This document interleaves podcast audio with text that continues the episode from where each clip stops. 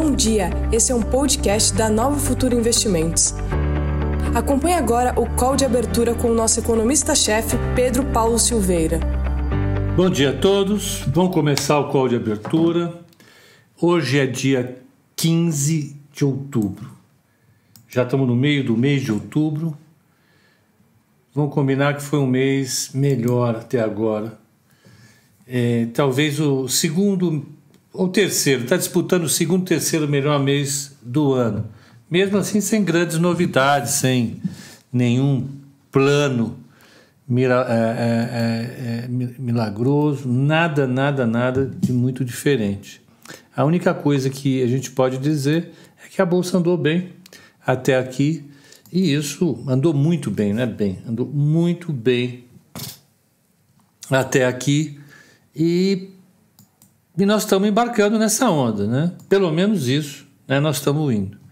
Uh, eu acho que isso traz um, um, um, um benefício razoável para todos nós. Né? Claro, falar meio óbvio, mas é que um mês atrás, dois meses atrás, a gente não estava nesse cenário, estava todo mundo um pouco decepcionado com os resultados da Bolsa, com os resultados dos seus investimentos, agora está um pouco melhor. Então, é, então vamos lá, vamos ver como é que foi o mercado lá fora, quais são as perspectivas para o dia. E eu acho que hoje é um dia ah, ah, um pouco mais azedinho lá fora, azedo, bem azedo, mas está dentro do que a gente está acostumado. Né? A, a volatilidade medida pelo VIX continua elevada o que diagnostica de chover. Uma cautela razoável do mercado né, em relação às perspectivas. E, e, e, não é para se descartar, então, essas oscilações é, é, é, que nós vemos todo, todo, toda semana. Né? Então vamos lá, vamos ver como é que está o mercado lá fora. Só lembrar como é que fechou ontem. Para a gente é, falar um pouco de Brasil e das perspectivas do dia, né? Então vamos lá. Só um segundinho, abrindo as páginas que eu vou usar aqui. Tá bom. Vamos pegar, hum, compartilhar a tela para o pessoal. O pessoal que é, a gente sabe, telista, tá aqui, pronto. Ah, como é que foi o dia ontem? Ontem o mercado lá fora fechou em queda. Nós tivemos balanços, é, os balanços de bancos é, foram mistos, eu acho que eles mostraram o comportamento do banco nesse momento, o comercial, é, é bastante é, é,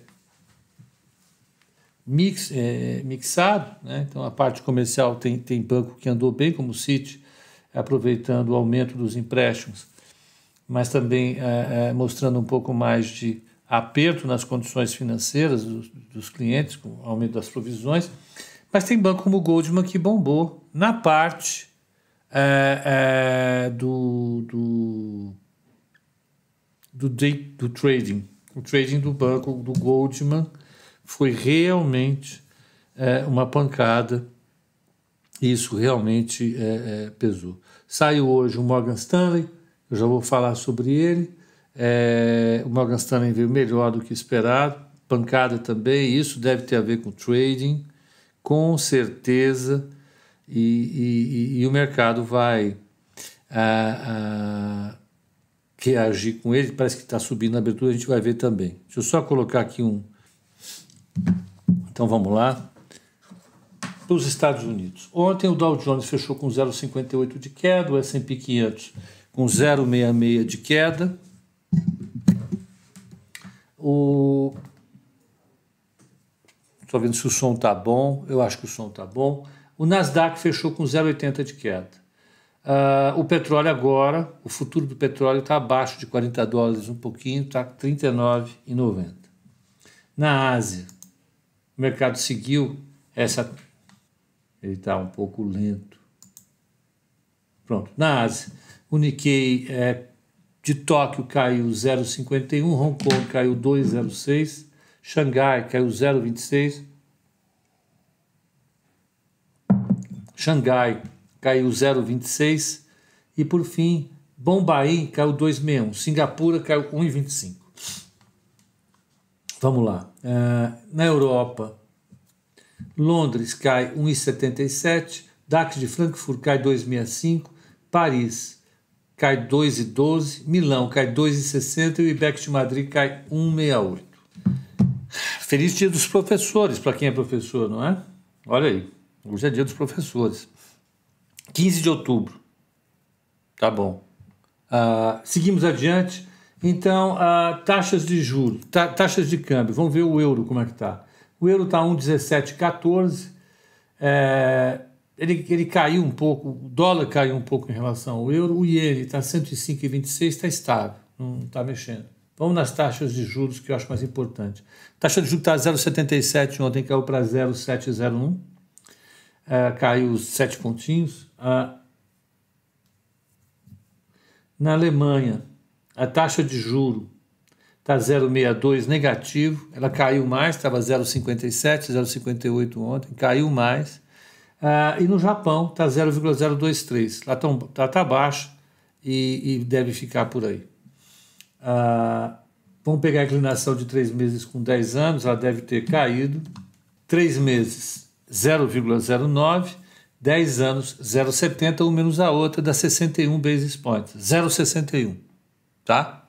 Então, a, a inclinação caiu um pouquinho, caiu muito, mas as taxas mais longas caíram. Ah, o VIX, que a gente sempre olha, está 27,93, voltou a subir, e por fim, os futuros estão caindo novamente. E aí a gente vai ter que destrinchar essa queda. Por que está caindo? O que está fazendo cair? Né? Vamos lá ver. Ó, o Dow Jones cai no 0,88, o S&P 500 0,93 e o Nasdaq 1,31. Petróleo a 39,93. Como eu já falei, o Dow Jones, o Dow Jones, o Morgan Stanley veio com um, um lucro um pouco acima do esperado. É, vamos pegar os dados econômicos que saíram hoje. Não é uma agenda lá muito relevante, né?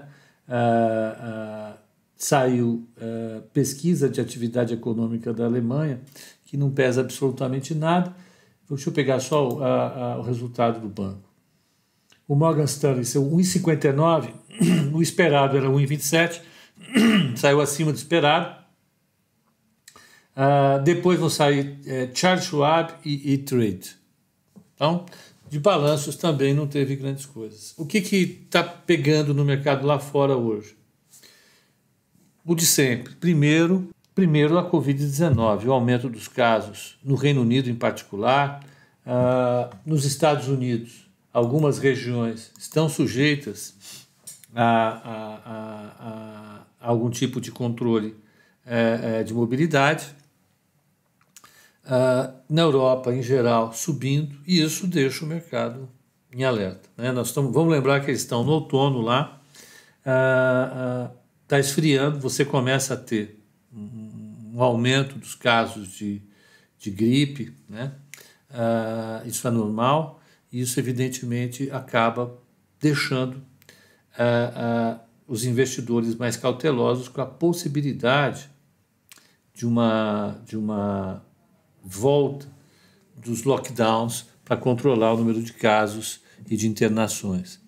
Vamos lembrar que agora o, o, os números de mortes e internações não estão tão agressivos como estavam, estavam no começo da pandemia.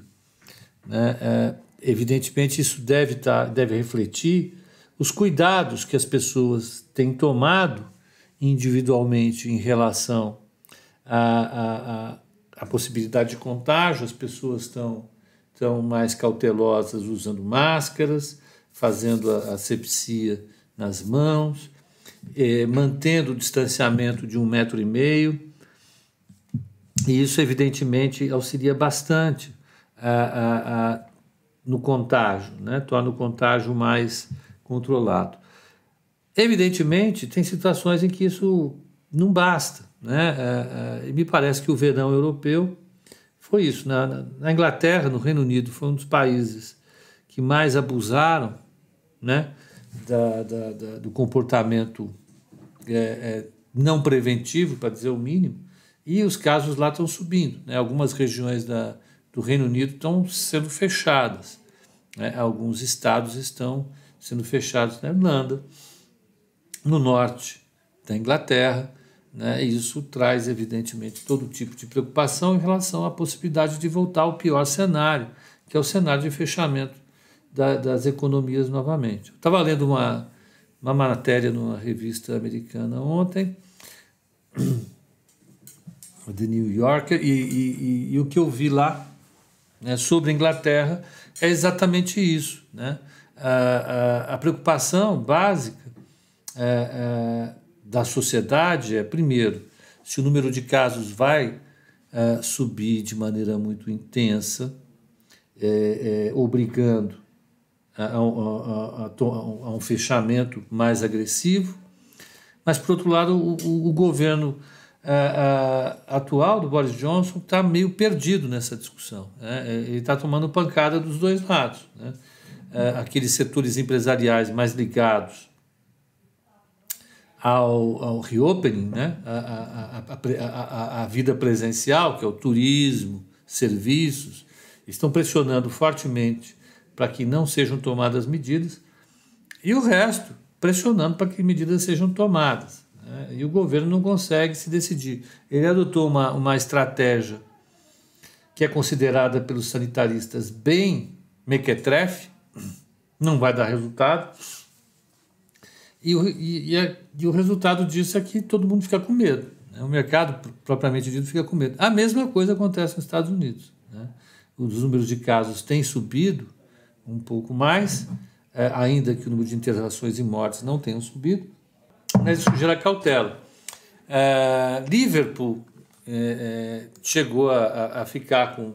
está agora com o nível de ocupação dos leitos lá em cima, 95%. Bruxelas também, a Bélgica. Então você tem algumas localidades que emitem de verdade, de verdade, de verdade, sinais muito, muito, muito preocupantes.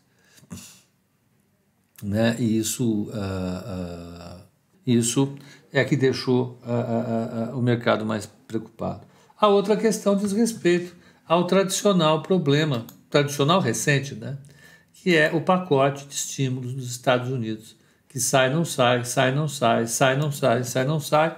E agora é, a Bloomberg está com, a, com a capa estampada, está em outros jornais também, Financial Times, está no, no, no, no, Wall Street Journal, colocando que é, as dificuldades entre, entre Trump e Pelosi, que é a a, a líder democrata, e o McConnell, que é o, o, líder do Senado, do governo do Senado, uh, acabam, essas divergências acabam colocando a perspectiva para o, o, o pacote bem distante. As perspectivas começam a, a, a, a, ficar mais nebulosas. E o mercado tinha subido lá fora basicamente por conta desse estímulo. Né? Se o estímulo não vem, se o coronavírus está aí com todo, está todo pimpão, está aprontando mil e umas, o mercado vai e passa a ficar mais preocupado.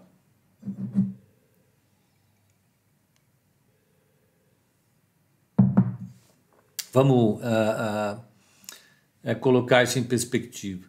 Né? Apesar dos resultados positivos dos bancos, apesar de tudo isso estar indo bem lá, em termos de controle da pandemia, nós não tivemos notícias boas. Você teve a interrupção dos testes da Johnson Johnson e você teve a interrupção das pesquisas da Eli é, Lilly, se é que é esse o nome, depois eu quero ouvir esse nome, não ouvi nenhum, é, é, consegui ouvir nenhum, ninguém me falando isso, é, ninguém me falando essa, esse nome, mas me parece que é isso. É o, é é o antigo dom do mertiolate. Quem teve a infância com mertiolate sabe que é isso. Eu nunca me esqueci desse laboratório, porque eu é, é, é já tomei muito. É, já, já, já, do, já doeu bastante esse tal mertiolate em mim. Mas, enfim, o fato é que a, que a Eli estava testando o, o, o, um antiviral bastante, bastante promissor, estava com uma perspectiva muito positiva e teve que interromper também.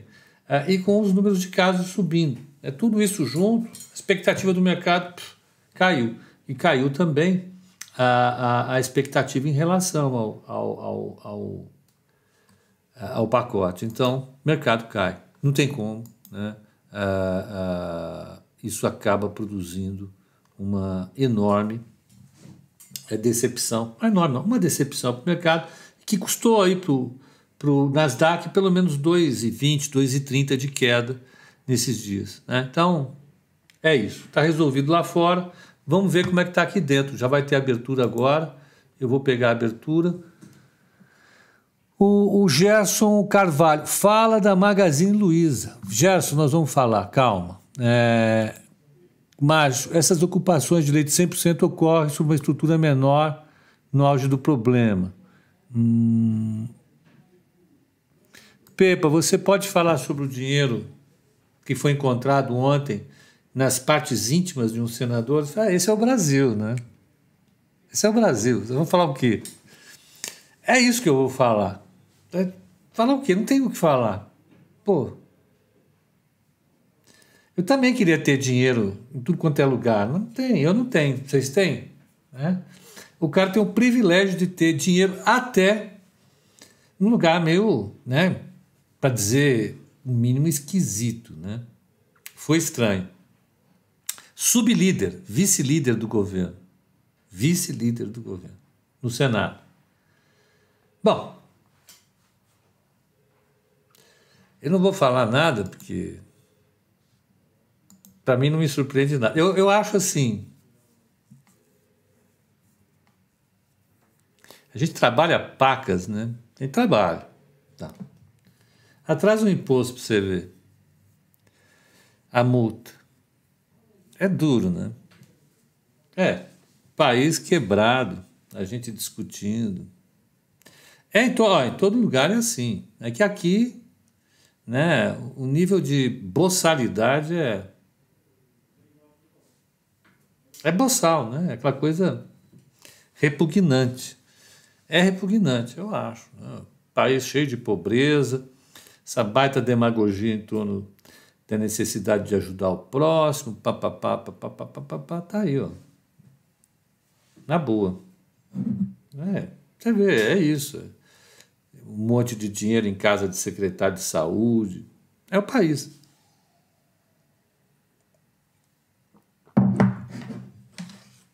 Nós temos que continuar trabalhando. Eu não tenho outro remédio, eu vou continuar trabalhando, fazendo o meu, fazendo a minha carteira recomendada, fazendo os nossos calls. Eu adoro isso, é muito bom. Vamos tocar o nosso barco, né? Não tem o que fazer, né? É... Poderia emitir uma carta de desculpa e pedir demissão, como acontece na Europa. É lógico. Não teria, né? Deveria. Deveria. Bom dia, André. Bom dia. É, é isso que deveria acontecer, mas não acontece, né? É, os caras são muito cara de pau mesmo, tem. Eu vou falar o quê? Vamos, vamos tocar o nosso barco. Vamos pegar aqui, desculpa, eu estou abrindo o broadcast, tá aqui, eu abri. Vamos lá, vamos olhar como é que está a abertura. Ó, o mini dólar saiu já com alta de 0,88. 0,88, com ele saindo a 5,644, né? Uh, a taxa de juro longa está 7,41, voltou a subir. Hoje, o Banco Central, o Banco Central não, o Tesouro, faz um leilão diferente do que ele vinha fazendo. Ele vai mudar a composição do leilão, ele vai colocar títulos mais curtos e vai colocar menos LFTs. O que, que eu acho de LFTs? Eu acho que a LFT é uma preguiça brasileira. Que preguiça? Preguiça, assim, Preguiça é aquela falta de vontade absoluta, falta de energia e falta de desejo. Né? É, do que? Do tesouro, em evitar de colocar esse papel, que é um dos papéis mais pornográficos que a gente tem para o mundo atual. Por que, que ele é tão absurdo assim? Porque é um título indexado à taxa de juro overnight. Não tem nenhum lugar do mundo que tenha um título desse. E é um dos títulos que tem em maior quantidade é, é, é, no Brasil. Ele equivale a uma operação overnight, porque tem liquidez total, você compra e vende a hora que você quiser, e ele é indexado à taxa overnight. Tem isso em algum lugar? Não, não tem. Por que, que no Brasil tem? Porque lá atrás, quando a taxa de juro era 19% ao mês, chegou a ser 3% ao dia e oscilava demais, os agentes ficavam muito loucos. E como todo mundo queria ficar no overnight para não correr o risco da taxa de juros subir amanhã, e você está comprado em pré, banco quebrava por causa disso. O Bradesco quase quebrou uma vez, o Bradesco, em 87.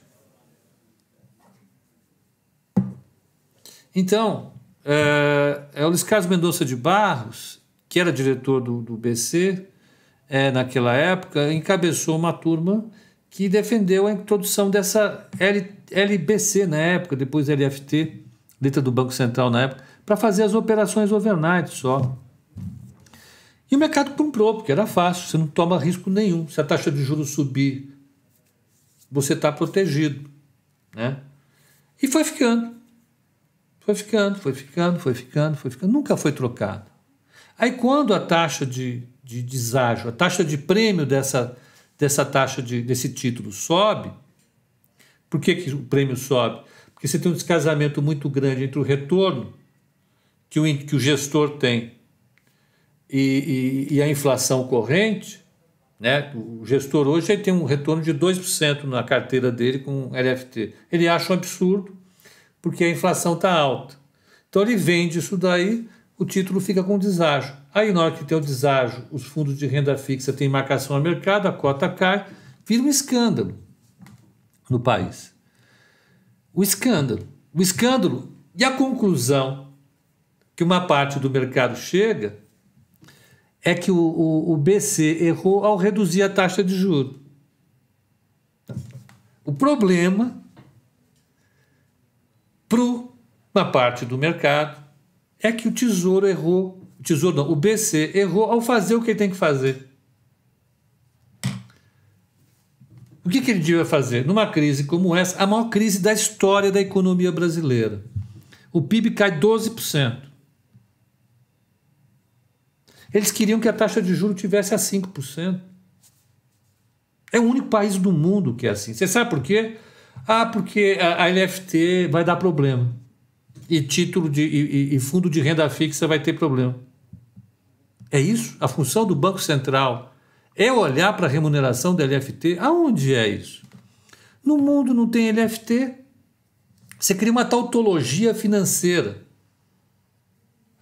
E depois, esses mesmos caras que criticam o Banco Central por ter reduzido a taxa acham absurdo. O Brasil é um país de jabuticabas. A Austrália é um país de cangurus, né? Cada país tem as suas é, é, é, é idiosincrasias, as suas especificidades. Mas se você olhar o sistema de metas de inflação, se você olhar a teoria macroeconômica, se você olhar a teoria monetária, o que o Banco Central tinha que fazer é exatamente o que ele fez. É isso que ele devia fazer.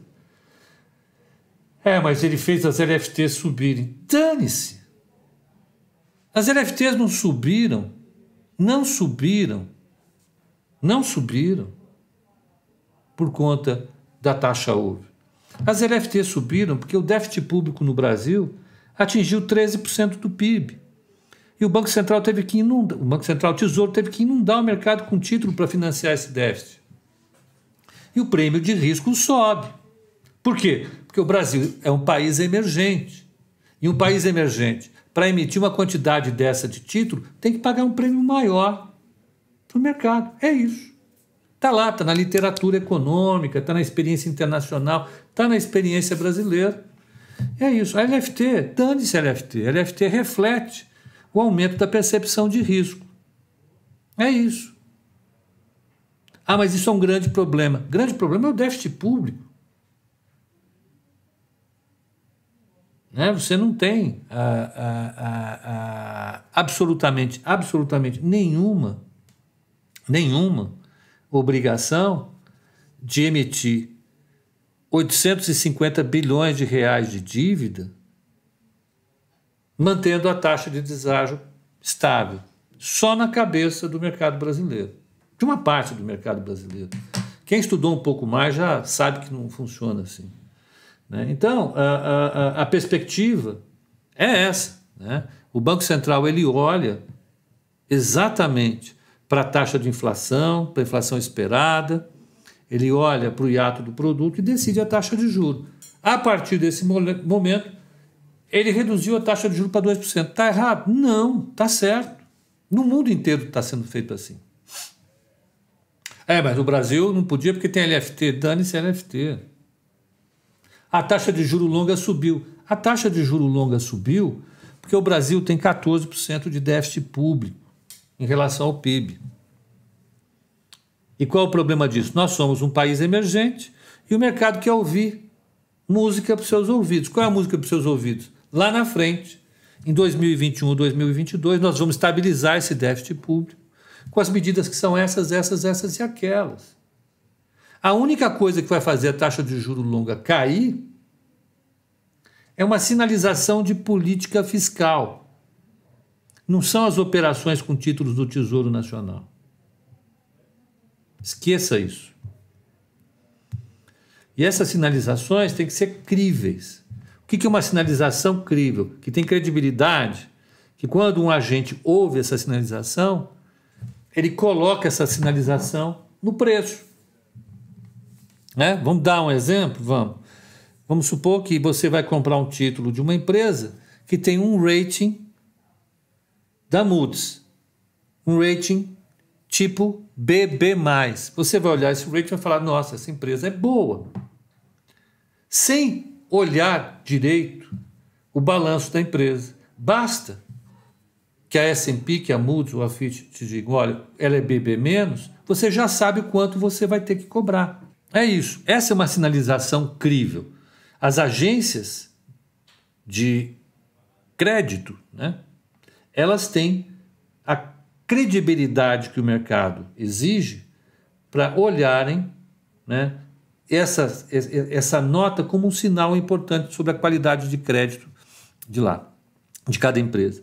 O que o Brasil precisava fazer nesse momento não é fazer um puxadinho aqui, um puxadinho acolá para tentar estabilizar a taxa de juro que é do título para 2027.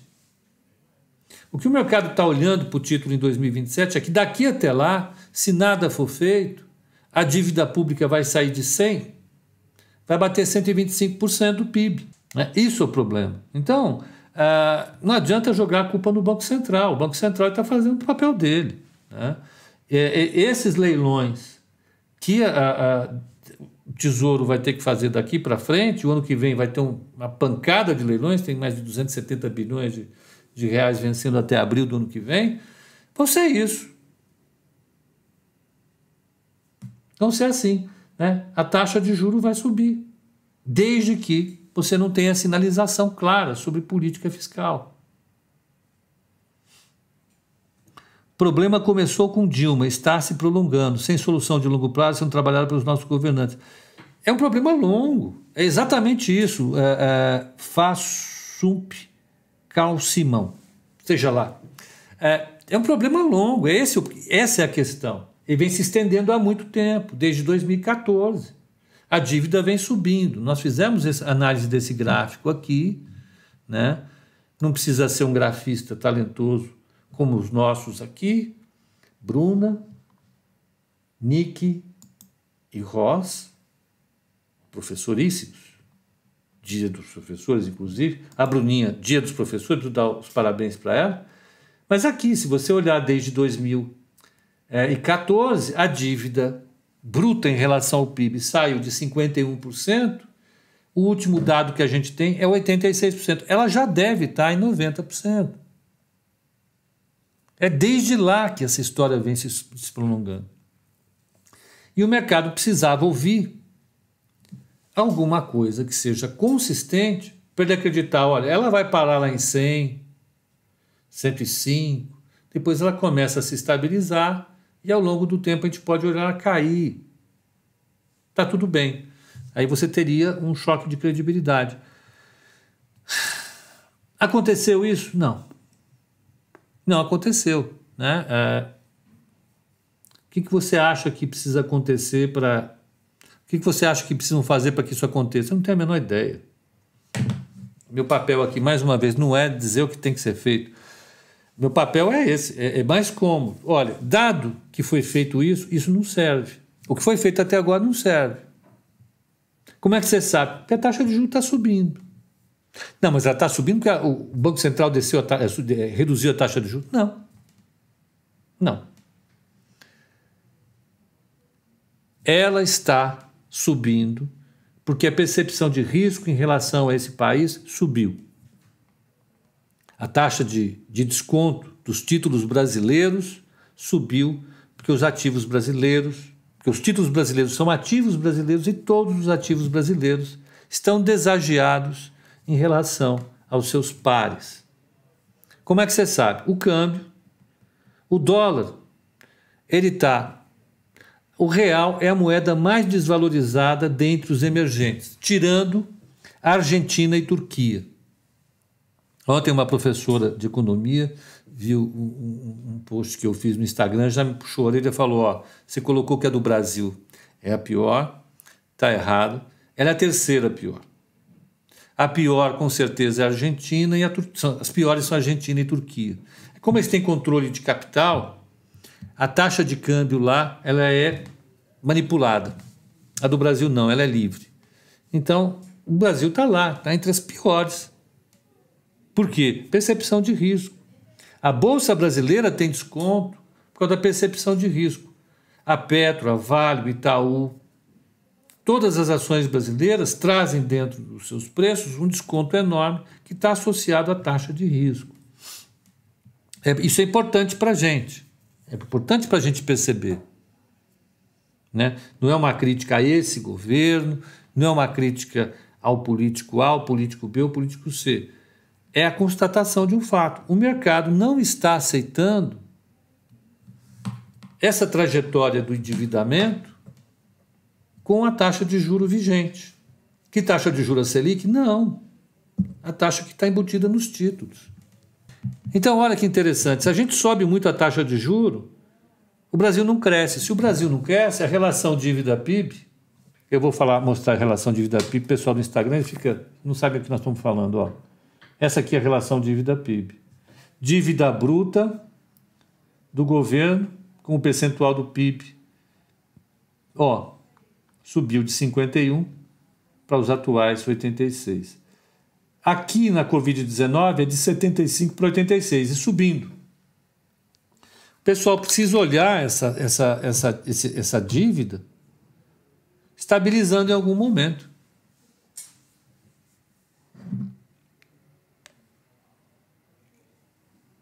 Só isso. Tá?